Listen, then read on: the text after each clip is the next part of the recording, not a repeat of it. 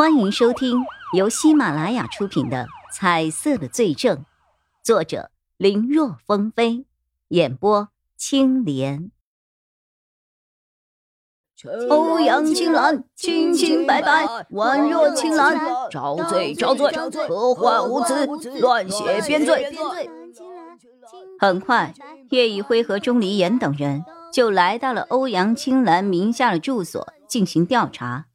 结果刚到小区门外，就看到不少人在那儿拉着横幅，喊着口号。看到警车来，一个个更是兴奋，扯着嗓子在喊。要不是小区保安比较负责，上前阻拦的话，可能警车都要被堵在小区门口了。他们怎么会知道这儿的？他们觉得这里是欧阳青兰被害的地方。车里，叶一辉和钟离眼满脸的莫名。他们不是觉得欧阳青兰被害的现场是这儿才这么做的，而是现在欧阳青兰所有被爆料过的住所外面都有这些粉丝像这样打着横幅在吼。有个年轻的男警员显然很了解粉丝的习惯和疯狂，说着他还掏出了手机给两人看了几段视频。视频里，粉丝在各种小区别墅的门口拉着横幅，高喊着口号。内容上虽然各有不同，但大致的意思都差不多。意思是欧阳青兰根本就没有做过招罪书上的那些事情，她是无辜的，是清白的，是不容污蔑的。招罪者这次做的不对，应该受到法律的制裁。这些粉丝可真是厉害呀，比我们警方的动作都快。钟离眼皱了皱眉。还好这次不是什么秘密调查呀，否则这种声势下什么也隐藏不了。可不是嘛？现在有的粉丝猛着呢，拿着为明星好的理由，管东管西，简直比明星的老爸老妈还管得宽呢。也不知道那些粉丝是不是把自己爹妈管他们的压力都转嫁到了明星的头上了。哼！年轻的警员虽然没有过多的说什么，但话语间。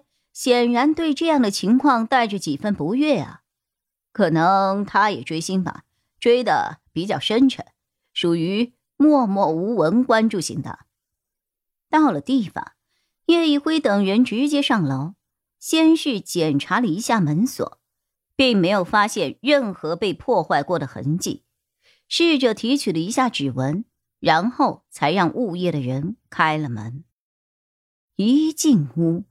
伴随着一股热浪扑面而来的是浓浓的臭味，这是尸臭。看来案发现场应该就是这里了。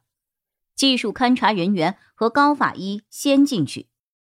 一进屋，高法医赶紧先把开着的空调给关了。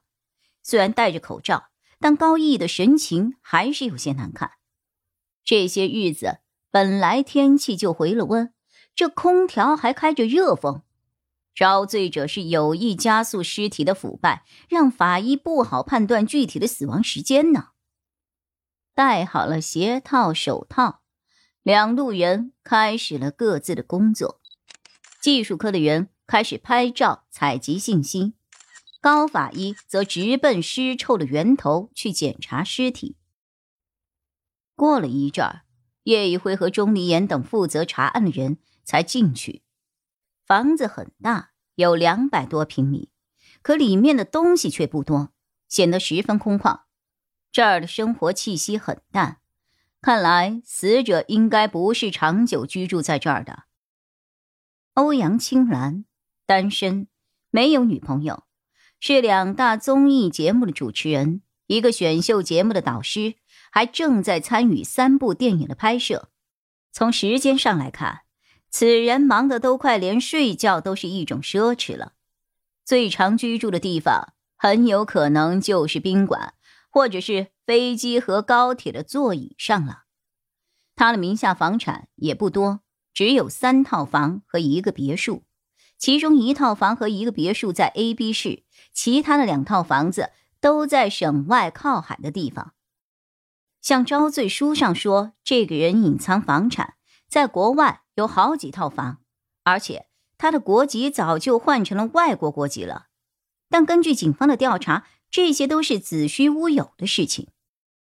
叶一辉在调查之前对明星没有什么概念，仅有的一些印象也是在电脑上，有的时候会时不时的弹出来一些耸人听闻的新闻标题，像是某某又出轨了，已经是第九十九位了，或者是某某的人设坍塌，他竟然是这样的人。总之，标题看起来很炸裂，偶尔或是好奇，或者是无意中会点进去看一眼。里面的内容完全是驴唇不对马嘴啊！但凡有点脑子的人都知道这是假的，属于开局一个标题，剩下全靠编的类型。还有一些新闻甚至连标题都是编的。死者是被人从背后勒死的。高毅进行了初步的尸检后，开口道：“被勒死时没有进行过过多的挣扎。”应该是在死者意识模糊后，凶手才动的手。你是说他是被迷晕或者是下药后才被勒死的？叶一辉看着高逸逸，他的眼中带着疑问。丁宝善的案子已经结了，霍敏忠身上的问题也发现了，怎么高逸逸身上的颜色还在呢？他到底和我看过的哪个卷宗有关系？他是哪一个案子里的线索呢？叶一辉在疑惑，不自觉的看高逸逸的时间就长了一些。高逸逸的感觉也十分灵敏，虽然表面上当做什么也没有发现，但是他的心里也奇怪，为什么这个人看自己的眼神那么奇怪？他能够感觉到，虽然因为跟踪霍敏忠的事情，让两个人的关系缓和了不少。但那种对他有所怀疑、带着不信任的感觉还一直存在。要不是两个人是同事，这人又是自己好闺蜜钟离眼的搭档，肯定自己早就不想理会这种莫名其妙的人了。本集播讲完毕，感谢收听，更多精彩内容请在喜马拉雅搜索“青莲嘚不嘚”。